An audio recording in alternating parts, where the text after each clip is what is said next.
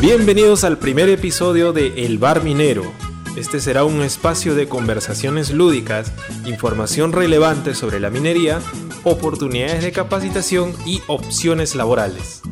Si eres estudiante, bachiller, egresado, magíster, mercachifle, MBA u otro, y estás trabajando o trabajaste o incluso piensas trabajar en minería, este es un espacio adecuado para ti, donde encontrarás experiencias que no escucharás en ningún otro podcast, puesto que somos el primer y mejor podcast minero del país. Además, compartiremos anécdotas con nuestros panelistas y estamos seguros que dentro de estas te sentirás identificado o identificada.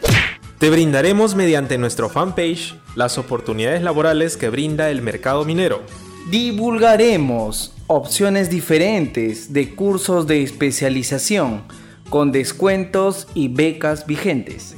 Mi nombre es Carlos, soy ingeniero geólogo de profesión y estaré acompañado de Juanma, ingeniero de minas, quienes hemos iniciado esta aventura llamada El Bar Minero. Esperamos que nos escuches en las diferentes plataformas como Spotify, Apple Podcasts, Google Podcasts y Overcast, además de Radio Public. Todo esto gracias a Anchor, la mejor manera de hacer podcast. ¿Y dónde te recomendamos que nos escuches? En la chamba. Después que te putearon. En la oficina. Mientras la sigues mirando y nunca te animas. ¡Puta, qué asco! En tu casa. Aburrido con las bendiciones. En la uni. Buscando la plancha para no ir al susti. ¡Oh, my God! En tu auto. Durante el tráfico. En la combi. Tratando que no te roben. Really, nigga? O donde quiera que te encuentres, estamos contigo. Como invitado en este primer episodio tenemos al ingeniero Víctor Girón Burga. El ingeniero Víctor Girón Burga es una enciclopedia minera humana. Y lo digo con el mayor de los respetos y con el mejor de los cariños, puesto que él se encuentra en actividad eh, en la vida profesional como ingeniero de minas, trabajando en minas peruanas y también minas del extranjero, desde 1969. ¿Dónde estaríamos nosotros, Carlos, yo, Manuel, o ustedes, estimados oyentes, en 1969?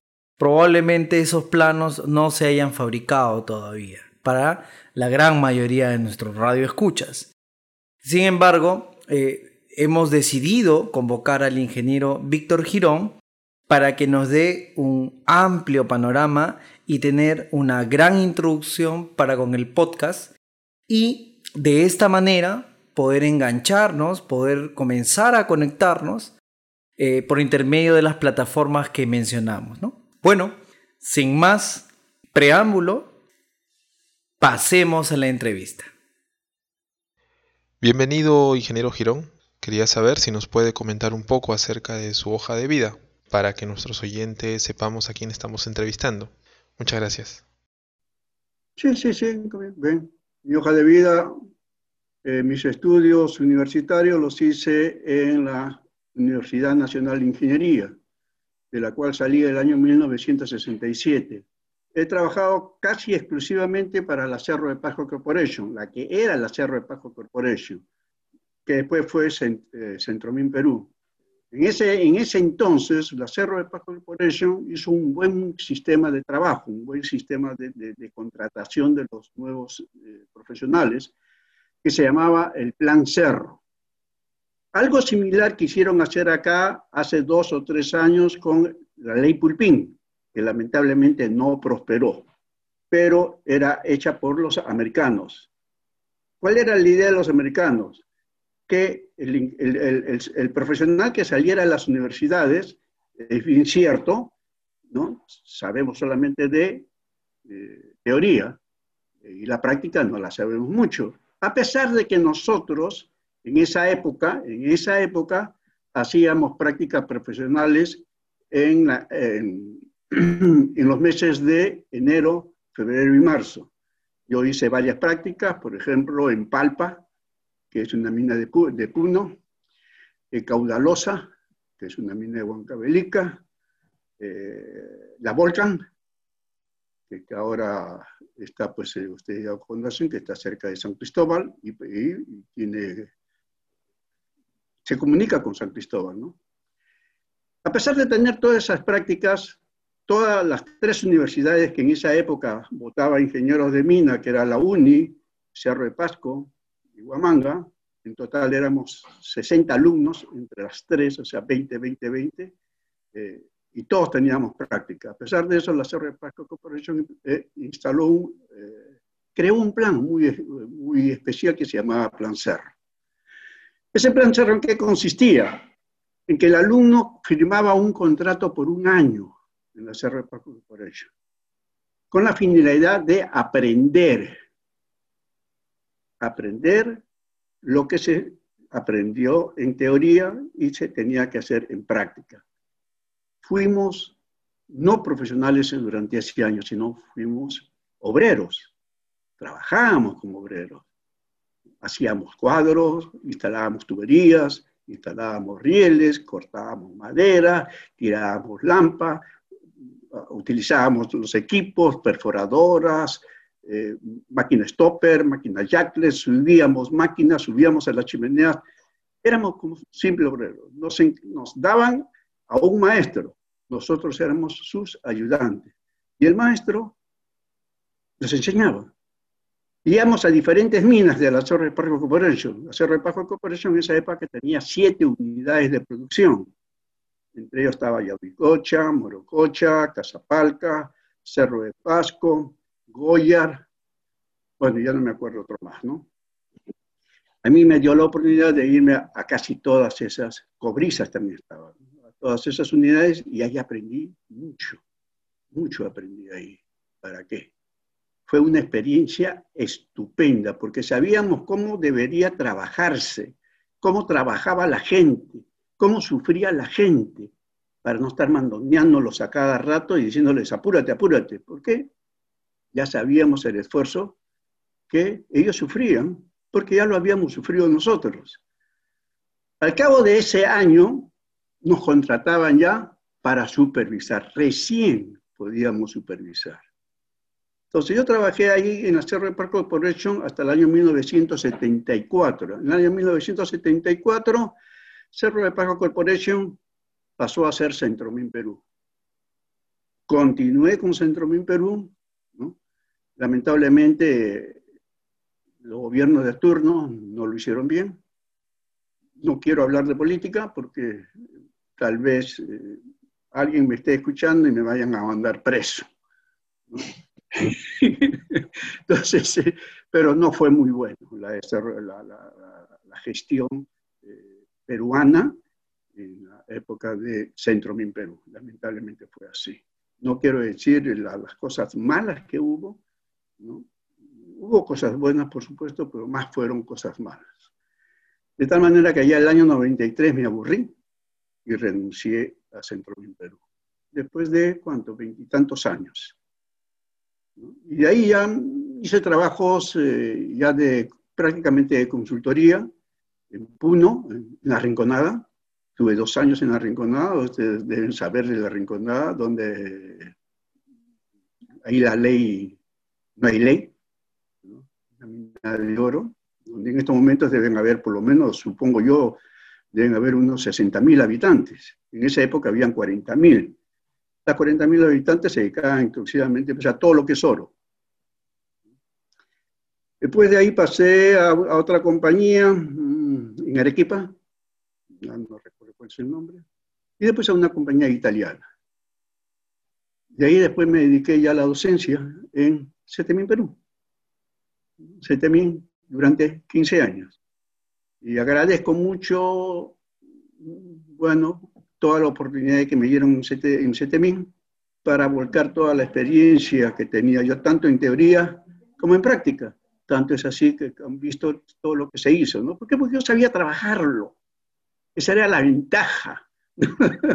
sabía cortar la madera. Yo me especialicé en madera.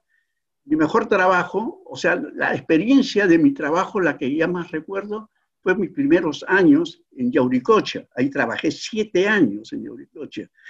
Y Yauricocha era pura madera, pura madera. ¿Por qué? Porque era squarset. Se trabajaba con el método de cuadros. Una pequeña falla. En un cuadro se derrumbaban los cuadros. Solamente se podía romper un piso, el otro piso se rellenaba, rompíamos otro piso, se rellenaba. Pero a pesar de eso, a veces había fallas y se derrumbaban las labores. mucha presión. Solamente teníamos tres filas de, de, ancho, o sea, 15 pies de ancho, por 100 pies de largo. Nada más, eran pequeños tajos, pero muy peligrosos. Y ahí aprendí mucho. Fue mi mejor experiencia. Aprendí a hacerlo, a, lo que es madera, cómo se trabaja la madera, cómo se le trata la madera, cómo se, cómo se hace el alineamiento de la madera. Trabajamos con niveles, todos teníamos nuestros niveles porque los postes tenían que estar perfectamente paraditos, porque si no estaban bien paraditos, tanto para un lado como para el otro lado, la labor se derrumbaba. Así de simple era. Se utilizaban cuñas, bloques. Fue una experiencia e, excelente. Aprendí mucho, mucho. Donde también trabajé y sufrí bastante fue en la mina de carbón en Goyar. Ahí también trabajé tres meses. En Yauricocha, bueno, ahí fue en las prácticas, en el año que les dije, en el año de prácticas, donde uno, era obrero, ahí trabajé en, en era un sistema de explotación diferente a lo que hay ahora, que es cámaras y pilares. No, en esa época era long walls, o sea, con faja transportadora.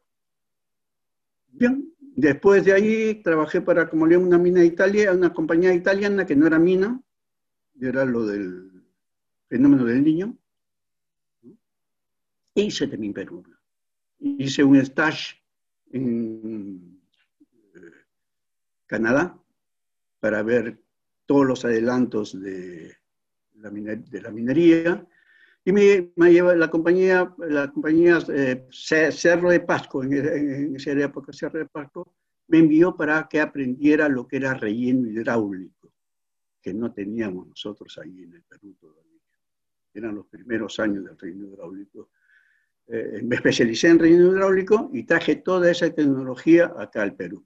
instalamos el relleno hidráulico en Cerro de Pasco y en Rococha, y después casi todas las compañías mineras la están usando el relleno hidráulico. Bueno, eso es, en síntesis es mi currículum. Ahora, esa, esa experiencia que, que, que, nos dio la Cerro de Pasco de ir de mina en mina era fabuloso porque aprendíamos todos los métodos de explotación. Prácticamente eran todos los métodos de explotación. Por ejemplo, en Yauricocha era Squarset. Después en, San Cristóbal era eh, trackless.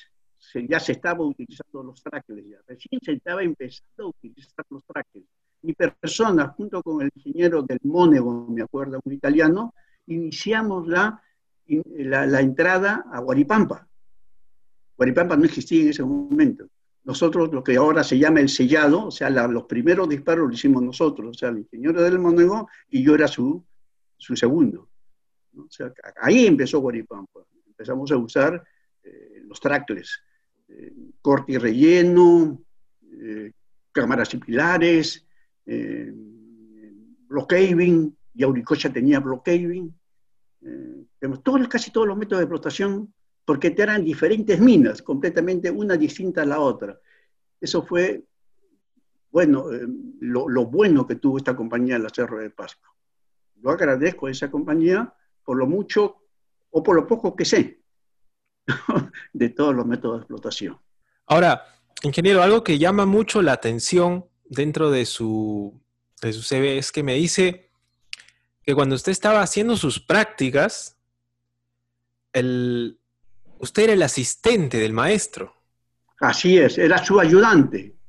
Caramba, ¿y eso hasta qué año se llevó a dar porque ya a mi época, yo hago mis primeras prácticas en el 2013, este, pues es otro, es otro, te encuentras con otra realidad. Claro. El, el practicante, tanto técnico como minero, se le da, pues, eh, tiene que solamente visualizar, tomar tiempos y elaborar su informe. Muchos practicantes de mina hacen eso.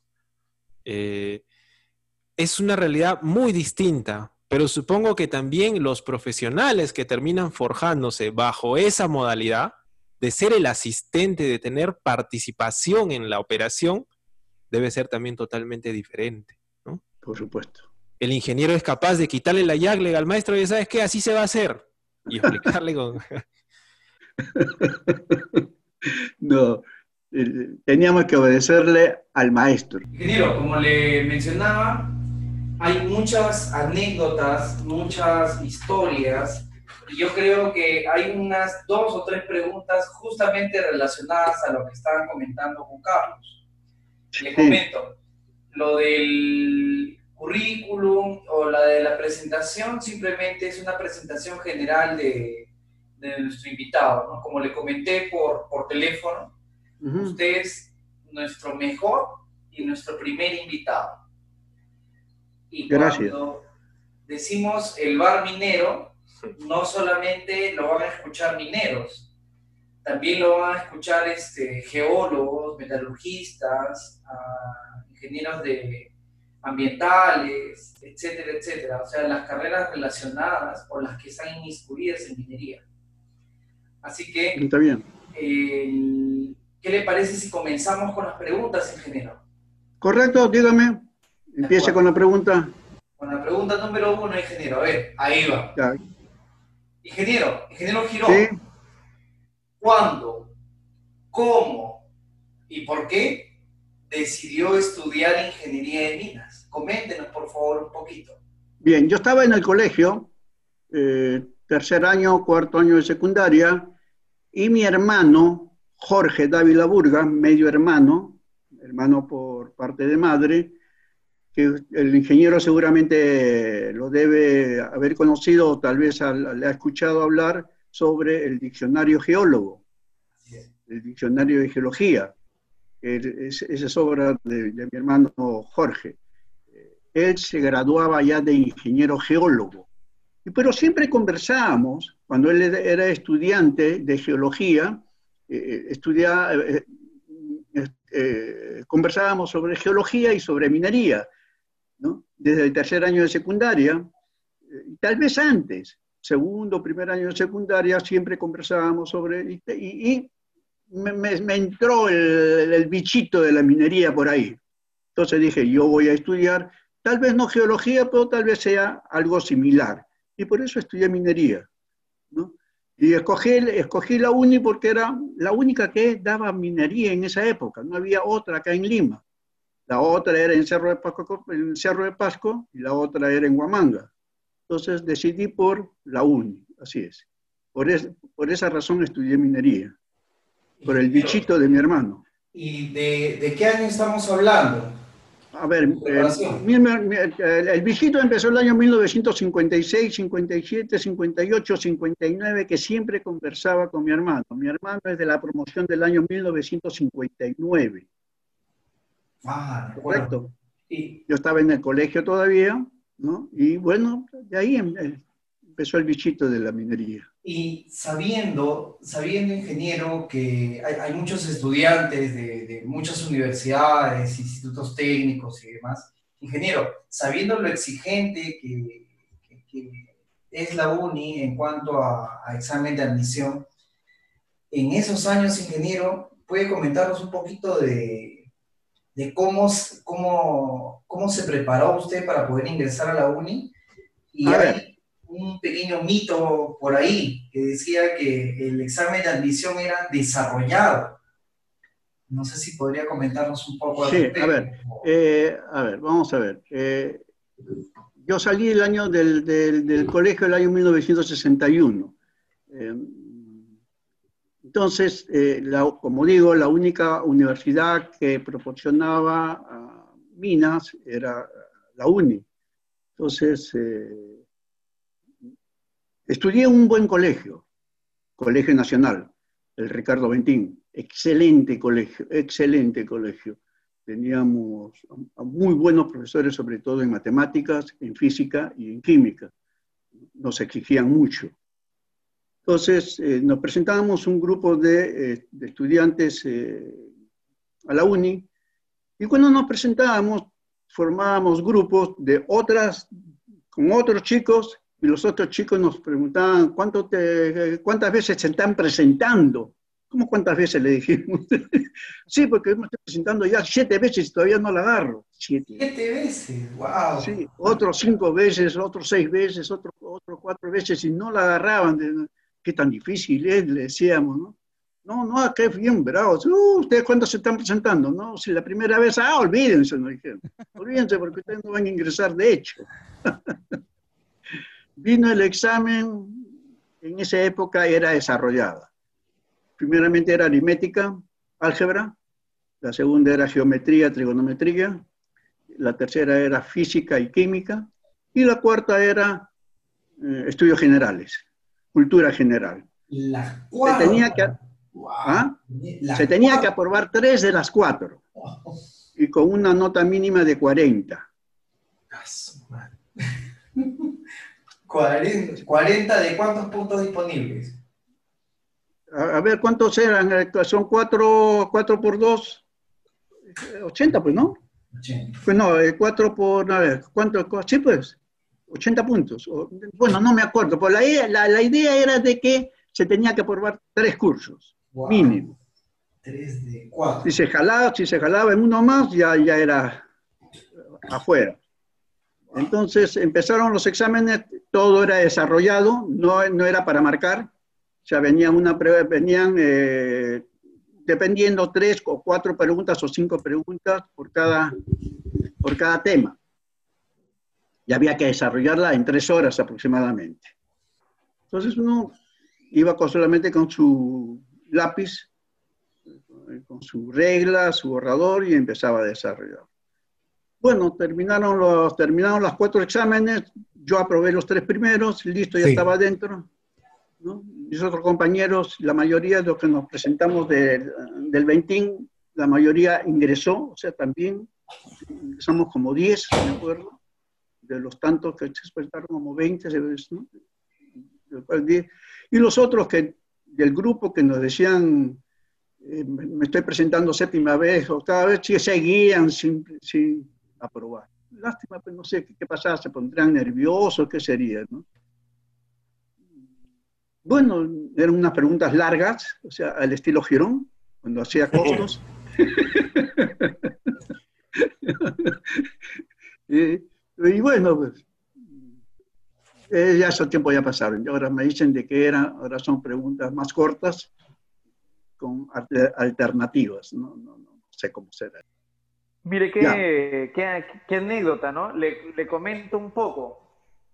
En el año 2009, cuando estábamos eh, dentro de la universidad, eh, siempre conversábamos acerca de, de lo que usted acaba de mencionar, ¿no?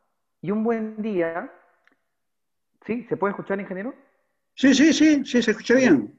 Y un buen día, muchas gracias, y un, y un buen día de rectorado de Pabellón Central trajeron una caja enorme con varias cosas. Y dentro de esas cosas había dos exámenes de admisión, como usted efectivamente menciona, y estos exámenes de admisión tenían solamente puras variables, no habían cálculos con números, solamente habían variables, ¿no? En todos los, ejercicios, ¿no?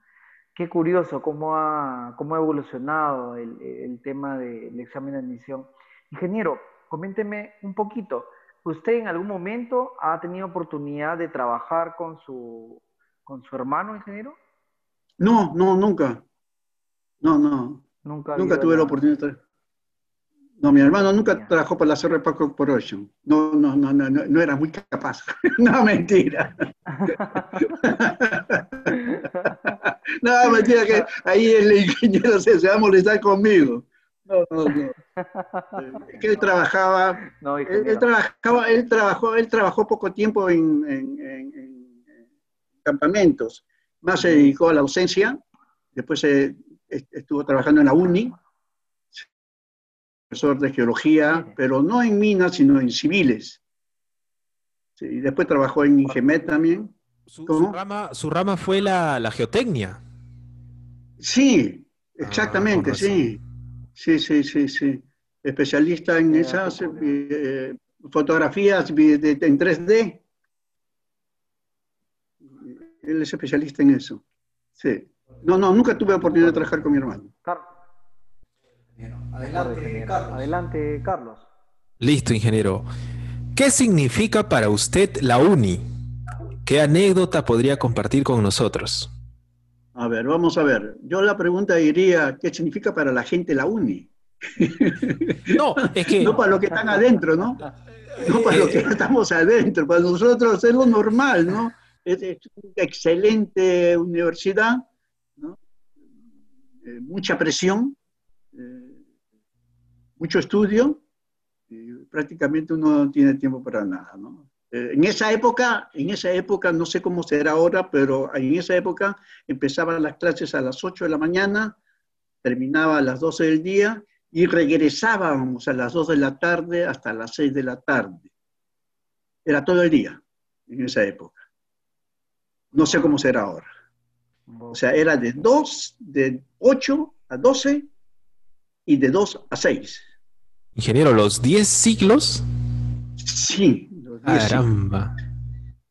eran así en esa época. Siguiente pregunta. En el ámbito profesional, ¿cuál es la mayor satisfacción, el mayor logro que ha tenido el ingeniero Girón? Su mayor satisfacción, mis hijos, pues. ¿Para qué uno es profesional? ¿Para qué uno trabaja? Así es. Es la pregunta. ¿Para qué? ¿Para qué el señor Carlos se mata en Guanzalá? ¿Para Claro. qué? Efectivamente, para poder, primero, tener una familia. familia, la familia, estabilidad Es en la familia. Esa es la, es la mayor satisfacción que uno puede tener, la familia. Verlas crecer, Pero ingeniero, también, profesionales. también es que claro, lo que pasa es que durante las diferentes etapas de la vida del hombre, los logros van cambiando. A mi edad, a mi etapa, eh, que poco a poco te vayan ascendiendo, ascendiendo, ascendiendo en el trabajo, es un logro profesional bastante alto. Claro, por Claro, supuesto que sí. eso conlleva- Pero, pero ¿cuál, es, cuál, pero ¿cuál es la finalidad? al- al- al- a- ¿cuál, Claro. es, cuál es el objetivo que de, de esos ascensos? que me suban el salario y pucha, pero poder tener una rica vida con mi esposa, viajar por aquí, por allá Claro, exacto. Al final llegamos al, a eso, A Eso, a que nuestra familia esté satisfecha de sus logros. claro, pero también me gustaría saber qué, qué se sintió usted, por ejemplo, usted ha sido superintendente, cuando le dijeron acá, ingeniero Girón, usted va a ser el superintendente de esta unidad. Por supuesto, es una, una gran satisfacción para mí. Ha sido eh, ese ascenso, ¿no? Ese ascenso al superintendente, así es. Exacto. Fue uno de, El- mis mejor- de mis mejores logros, así es. El Pero mi mejor logro, y verlo actualmente, hasta este momento, es que mis hijos estén bien, estén bien posicionados, ¿no? Eh, Ingen- Ingeniero, qué, sepan defenderse. qué importante. Eso es lo mejor que te- esa es la mejor satisfacción que uno tiene, ¿no? Qué importante lo que usted acaba de decir, ingeniero. Ahora que especialmente a los mineros y más a los geólogos, ¿no? Que tienen, tienen 14 por 7, pero apareces en su casa uno o dos días. A ti te hablo, a ti, a ti te hablo. A ti que ganas como 10, pero en tu casa llevas como 5. A ti te hablo. A ti que dices que las utilidades fueron de un sueldo y fueron mucho más. A ti te hablo. Ingeniero Girón, tocando, ya que tocaron un poquito de carne acá, eh, mucho se habla de que el profesional minero, netamente en general, ¿no? El geólogo, el minero, el metalurgista, hasta el obrero que trabaja en mina, tiene una vida muy desordenada. Generalmente, quizás no se aplique a usted, al ingeniero Manuel, nos dice, muy desordenada en cuanto a, a juergas, a fiestas, familias, otras familias. ¿Qué opina usted de eso? ¿Es cierto? Bueno, a ¿No ver, vamos a ver. eh, en esa época la, la situación era diferente a lo que es ahora. Ahora con este sistema de descanso de siete días o de, u- o de una semana, etcétera, eh, es diferente a lo que nosotros teníamos. Hay mucha, demasiada libertad hay en esta, en, en esta época. En la época en que yo trabajaba, la situación era muy cerrada, completamente cerrada. El profesional ya con familia se dedicaba exclusivamente a su familia. ¿Por qué? Porque ahí estaba la señora. y, Así tengas la oportunidad, no podías hacerlo, pues así de simple. La Ah, ok. Sí, No, no se debía No, o no se podía. No, es que, no- es que no había, eh, eh, en esa época no había esa, eh, eso de 7 por, 7 por 14, por ejemplo. Se trabajaba de lunes, de, de lunes a sábado o algunos domingos, si es que te nombraban. Pero que se, eh, los sábados se acumulaba mediodía. Se acumulaba mediodía y el domingo se acumulaba un día o el feriado se acumulaba un día. O sea, no, no pagaban sobre tiempo. Correcto. Entonces nosotros acumulábamos al mes, podíamos acumular cuánto? Pues dos, dos más tres días podíamos acumular. O sea, podíamos viajar de días libres por tres o cuatro días como máximo. Pero viajábamos con toda la familia, pues. No, no, Claro. no, no iba, a- no- no iba a dejar a la familia ahí en el campamento y irse uno solo, no, pues. ¿no? En cambio ahora, el, el profesional está solo en el campamento. Entonces ahí puede estar con, puede hacer la libertad que dice el ingeniero Carlos, ¿no? muy desordenada, que puede estar en las fiestas que, que organizan eh, sus amigos, aunque no creo, porque creo que trabajan 12 horas, yo no sé con qué gana pueden trabajar, ¿A qué- en qué momento pueden trabajar, no, pueden divertirse. Se supongo que saldrán recontra cansados. No sé, no entiendo, pero ya, acá el ingeniero Carlos dice que hay la vida muy desordenada, puede ser. Pero en esa época no, pues en esa época solamente al mes teníamos oportunidad de acumular dos días y máximo tres días. Entonces podíamos, al principio del, del mes, podíamos, del siguiente mes, podíamos salir de días libres. Pero por sitio cercano, pues, porque yo trabajaba en Yauricocha y podía irme a Lima, ya, me iba a Lima. Pero ahí regresaba, ah, ahí nomás pues estaba dos días en Lima junto con mi familia y regresábamos. Pero ahí viajábamos con toda la familia, eso era lo bueno, había más unión en esa época. Claro. Viajábamos todos juntos, era, la, era unión. Y cuando había fiestas allá en campamentos, era fiesta entre, todo, entre todos los, los profesionales, habían parrilladas, habíamos cortamontes, pero no, era una cosa de, de familia. No, no era que Estupendo. yo me iba por acá, me iba por allá, no. Ahora no sé cómo Estupendo. será. Yo supongo que Estupendo. debe ser mucha libertad. Qué No, pero- estupendo, ingeniero. No, y más Ahora aún en no, esta, en en esta esa época coyuntura. En esta coyuntura, ahora, ingeniero, los que tenían normalmente, Carlos también no me dejará mentir. Este, Carlitos, ¿con qué sistema estás ahora? 40 por 20. No, no, no, no. 40. No, la, la canción no. Tu sistema. 40 por 20. 40, ¿Qué, 40 por 20? Así es. 40 por Bárbaro. 20. Estábamos 20 por 10, pero justamente debido a la coyuntura dijeron nosotros Ah, ya, ya, ya, ya, gastamos claro, en prueba rápida, de en prueba pandemia, molecular, en el internado. Entonces, eso. Y cuando, re- y cuando regresan, tienen que regresar con su, con su prueba de COVID. Solo prueba rápida, porque la subida es molecular y rápida. A la bajada ya Ya. solo en la unidad te toman la prueba rápida. Ya, ya, ya, sí, porque es, es- es- es peligroso, pues, ¿no? Así Tra- es. claro, claro. Traducción. A la subida no te puedes morir. A la bajada, ya te importa.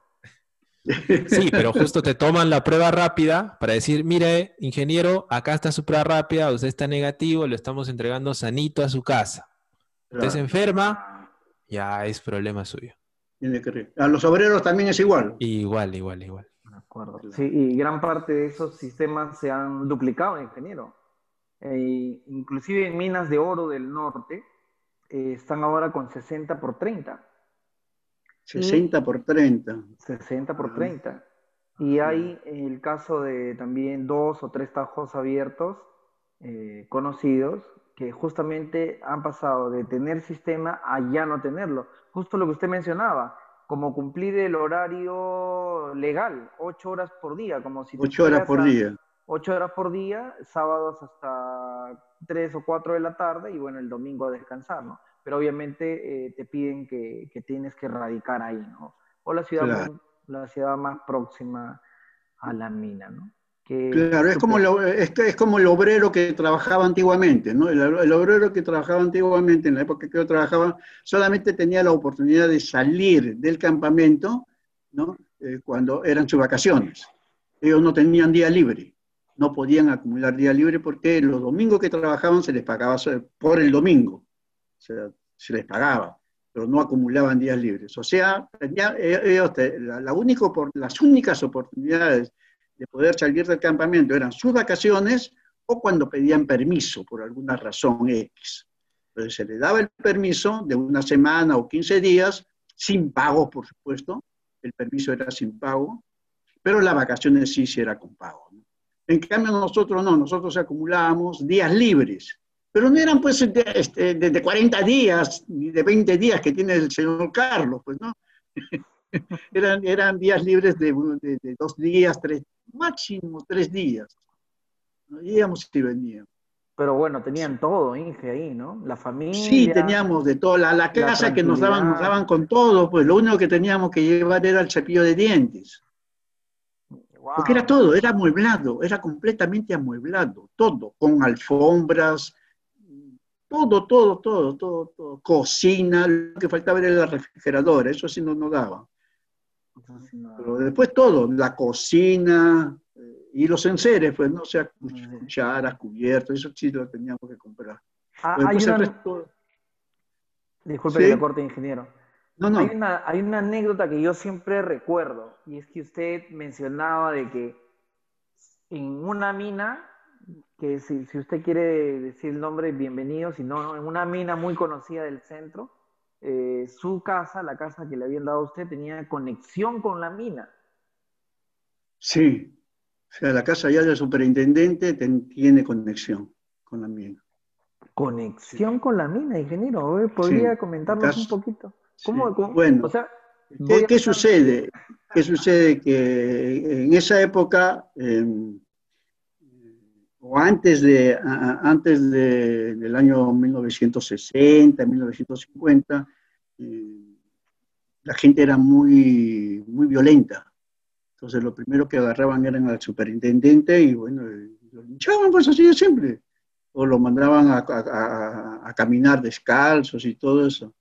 Entonces, eh, las compañías, en todos los campamentos, las compañías de la, la Paco Corporation hizo una conexión, un túnel, comunicaba a la mina.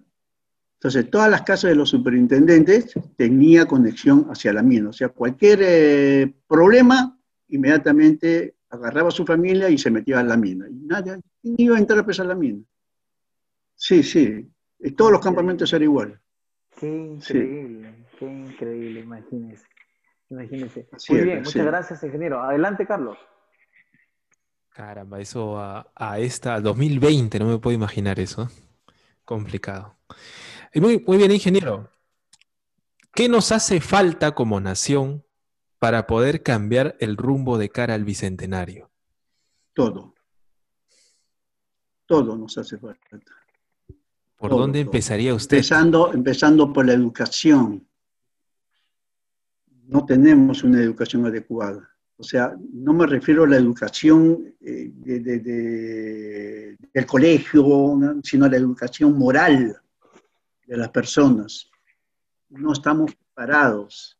Lamentablemente, yo lo digo siempre, tenemos unos genes ya arraigados, demasiado arraigados nuestros genes, que es la, los genes de los españoles, la peor gene que hay.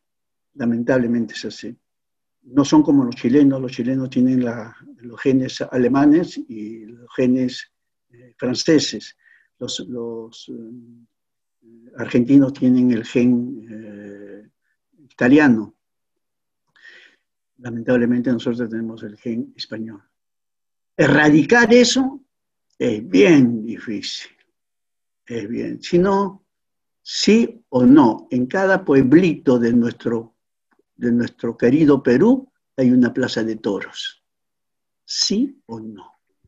Afirma, Así ingeniero. Así es. Herencia de los españoles. Ingeniero, di- disculpe. usted- Maltrato a los animales.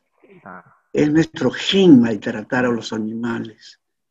Ingeniero, disculpe, ¿es nuestro gen o es que ese gen ha contaminado al que nosotros ya teníamos de los incas?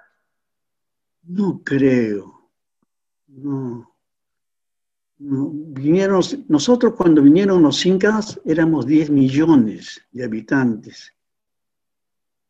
El Inca y todos sus súbditos eran 10 millones de habitantes. El año 1921 o 24, cuando se fueron, solamente éramos 500 mil. Mataron a todos nuestros indios. Los desgraciados, así de simple. Y en Bolivia también fue lo mismo. Esta Ah. de, esta mina de Potosí, Claro, la mina de plata, una de las minas de plata más grandes del mundo, ¿no? más grande del mundo, y es Así es. acá la famosa mita. Sí. pero sobreponiéndonos a ese, a esa explicación, a ese punto de vista genético que usted expone, y siendo, viendo de repente un poco más optimista, me, un- siendo un poco más de repente optimista, Inge, ¿por qué podríamos empezar nosotros? Y, y hablemos desde el sector minero. Por ejemplo, ¿no? Pongo un ejemplo. Ayer, no sé si, si, vio el tema de las noticias, el TC, el Tribunal Constitucional, denegó el pedido del Colegio de Ingenieros de la Libertad con respecto al, al- con respecto al tema de exoneraciones tributarias. Bien, Cristiano, eh, ayer el Tribunal Constitucional denegó pues el, el acceso a dejar de pagar impuestos por parte de muchas empresas y dentro de estas hay muchas empresas mineras. ¿no? A ver, a ver, a ver, a ver. Lo que, lo que ha hecho, el, lo que ha hecho el, el- el Tribunal Constitucional es de que las empresas que deben al Estado deben pagar. ¿Es así? Las 138 empresas. ¿Es así? Sí, así. Ya. ¿Dónde está lo malo ahí? No, no, no, está bien, pero por ejemplo, Está por bien. ahí se podría comenzar, ¿no? Por, por ejemplo, desde nuestro sector, Claro. comenzar a exigir que se cumpla el pago de los Así es que se cumple, así es, así debe ser, que se tiene que cumplir. ¿no? Así es. ¿Y qué más se tendría Sí, que hacer a su punto de vista, Sí. Inge, como para No, eh, mejorar? a- ahora, ahora, estoy viendo las noticias y los futuros, los futuros candidatos a presidencia, Urrestri, por ejemplo, ¿no? No, pues no se pasen. Forsyth, no se pasen, porque qué cosa es un partido de fútbol, qué cosa. ¿dónde? Y están en primer lugar. ¿Qué pensar? O sea, no sabemos nosotros elegir. ahí- ahí- ahí- ahí, empezando por ahí, ¿ve? Empezando por ahí. Concientizar. Así es, esa es la palabra, concientizar, pero desde un principio, por Dios, empezando con nuestros hijos, empezando con nuestro, enseñándole a nuestros hijos cómo deben ser las cosas, las cosas morales y las inmorales que no deben hacerlas y las morales que sí deben hacerlas. No, de, no, no, no hablemos de religión, yo no creo en la religión, yo creo en lo moral los deberes cívicos, amar a nuestra patria, Inculcar valores. Inculcar valores, empezando por nosotros, desde pequeñitos, a nuestros hijos. Y nuestros hijos van a hacer lo mismo. Pero eso dígale a ver al pueblo. No es que nosotros somos pobres, dicen. No, pues no. Esa no es una razón. No es una razón. Nosotros, yo también he sido pobre, como les digo. He sido recontra pobre. Días que no tenían ni qué comer. Así de simple. Qué Días que me la pasaba sin comer. Qué gran reflexión. Qué, qué buenos consejos, ingeniero. Y justamente este rincón, estas palabras que usted está diciendo, están quedando grabadas. van a quedar grabadas en algún espacio en el Internet y esperamos que llegue a las personas adecuadas. Quizás mayoría nos van a escuchar mineros, pero tú, minero que nos estás escuchando, minero, geólogo en sí, gente del entorno minero, aplícalo en tu vida. Como dice el ingeniero Girón, primero con tus hijos, con tus amigos, háblales. Dile, oye, ¿vas a votar por Urresti? ¿Vas a votar por Forsyth? ¿Por qué? ¿Porque era capitán de un equipo de fútbol? Entonces, mm. piénsalo. Y no, y no necesariamente inculcarle, no, vota por él, sino simplemente decirle, lee, infórmate, investiga. ¿Por quién estás votando? Mm. Así es. Y Lo, lo, importante, justamente aprovechando lo que dice Carlos, lo que dice el ingeniero Víctor Girón, eh, este es un espacio en el cual nosotros vamos a compartir eh, nuestra verdad, nuestras experiencias y la de nuestros invitados. Y qué mejor, pues, este, hablar con el ingeniero Girón, que, bueno, tiene tanto tiempo en, el rubro de la minería en sí, no solo en minería, también en educación, en consultoría. Justamente este espacio sirve para eso, sirve para decir las cosas como son. Nosotros no tenemos auspiciadores, tampoco los queremos. Eh, no, no de repente estamos midiendo las palabras para decir qué decimos, que qué no decimos. No estamos de repente eh, de alguna manera sesgados a alguna posición política, religiosa o de repente de otra índole. E, e, ese espacio sirve para que tú, cachimbo, tú, estudiante, tú, bachiller, tú, ingeniero, tú, MBA, tú, doctor, tú lo que quieras, ponte el grado o el título académico que quieras, tengas una forma distinta, una óptica distinta de ver la vida desde el punto de vista minero. Y que esta te sirva para que, si es que así lo quieres, crezcas obviamente como persona, como profesional, te diviertas, te enriquezcas y bueno, nada más. Aquí siempre nos vas a tener, vamos a dejar los correos, vamos a dejar cualquier tipo de, de contacto.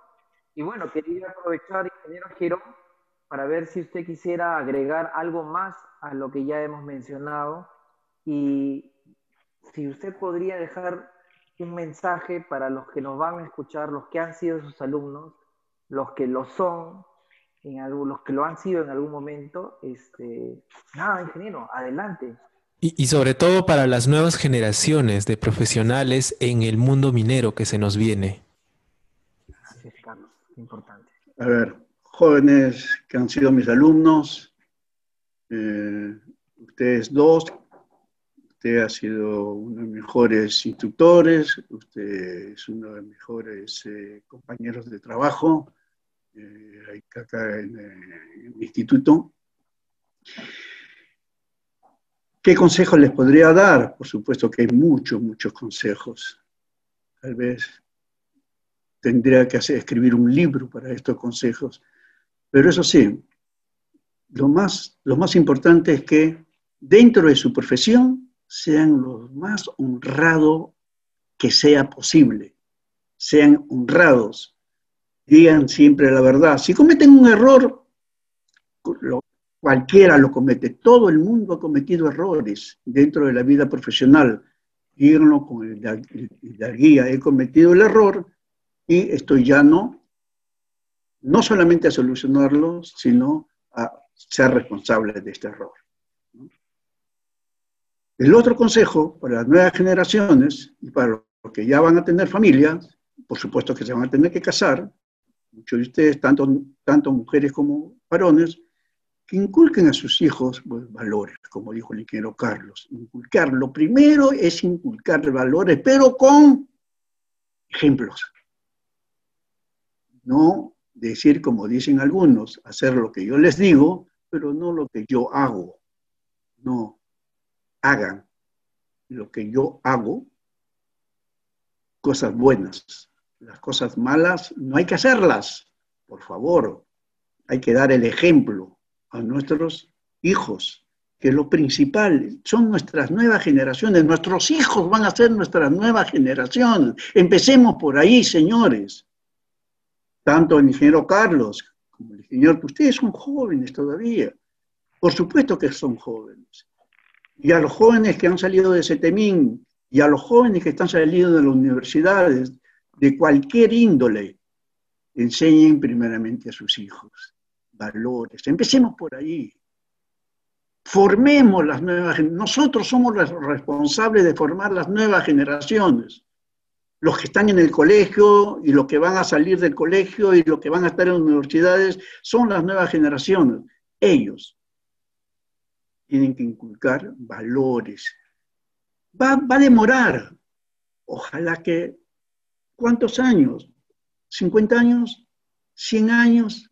No sé cuántos años durará. Ojalá que sea lo más pronto posible. Como yo le dije al ingeniero Manuel la vez pasada, la recuperación no va a haber recuperación. Lo que ya se perdió ya no se puede recuperar que va a durar un año, dos años, mentira, no va a durar un año, dos años la recuperación, no va, no se, se va a recuperar todo lo que se ha perdido con esta pandemia, no hay recuperación. Tal vez rehabilitación, tal vez vamos a insertarnos en algunos que otras cosas, pero volver al año, al año 2019 o al año 2020, enero 2020, completamente Bien, señores, nuevas generaciones, vuelvo a repetir, enseñen a sus hijos valores, enseñen educación, enseñen a respetar a sus mayores. Eso está faltando. No hay respeto ya a los mayores, ni a los padres de familia. Empezando por allí, no quieren respetar a, a sus padres, no quieren obedecer a sus padres. ¿Cómo se hace? No sé tiene que haber alguna forma de que el padre de familia sepa llegar a sus hijos. Y la única manera de poder llegar a sus hijos es dando el ejemplo. No hay otra manera. Si usted va a decir, no hay que emborracharse y, llega borracho todos los días, ¿qué ejemplo le vamos a dar? El, hijito tiene que decir, ah, mi papá viene borracho. Si le pega, si le pega al, al, perrito o a su mascota, va a, ser, va a ser lo mismo dele amor a sus mascotas. Porque si no le da el amor a sus mascotas, el, niñito va a decir, caramba, no, yo también le voy a pegar a mi mascota. La mascota están los toros, están los gallos, pobres gallitos. ¿Qué culpa tienen ellos? Vivimos en una... De que esto se solucione va a durar bastante tiempo. Pero empecemos. Empecemos nosotros mismos dando el ejemplo. Así es, ingeniero. Permítame agradecerle ah, por, su tiempo. Eh, inicialmente teníamos previsto unos 45 minutos de, tertulia, de, compartir, de charla amena. Y mire, ya vamos una hora con 45 minutos y para mí es como si hubieran pasado 10 minutos o para mí es como si estuviéramos almorzando en el comedor que usted ya conoce. Anécdotas. Claro que ahora no tenemos chistes negros, obviamente no se puede todavía, pero eh, quiero agradecerle la, predisposición, las facilidades que, que nos ha concedido y bueno, cuando tenga la digamos, tengamos la oportunidad nuevamente de repente de, tomar contacto de, otra manera que no sea virtual, eh, estaría más que, más que complacido, más que contento de, poder este, compartir con usted, aunque sea Gracias. a 5 metros, ¿no? Máxima, máximo grado de, acercamiento. ¿no? de acercamiento. Sí, ingeniero, gracias por su tiempo, gracias por aceptar nuestra invitación y yo estoy 100% seguro de que algunos, eh, algunos minutos importantísimos, de, algunas palabras que usted ha mencionado en este espacio, en este podcast, van a llegar muy profundo de las personas que nos escuchen. Gracias, mi amable. Eso es todo. Ok, gracias. Gracias por su invitación. Yo les agradezco bastante por haberme dejado permitirme hablar al respecto y, y soportarme sobre todo, ¿no? En primavera te conocí, Cuyaiki niña, ven hacia mí. Eres la rosa de mi jardín, Cuyaiki, pasña, ven hacia mí. En